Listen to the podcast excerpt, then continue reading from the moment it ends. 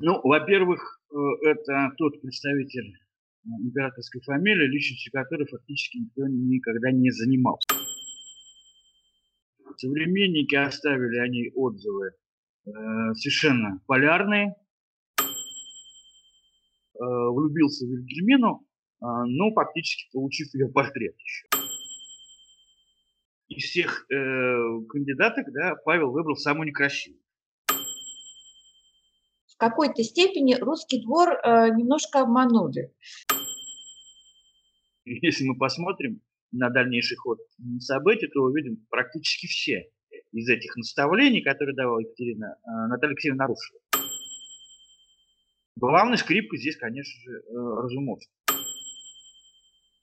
История ни одного города – это канал музея-заповедника Гатчина. В нашей истории много нового. Подписывайтесь.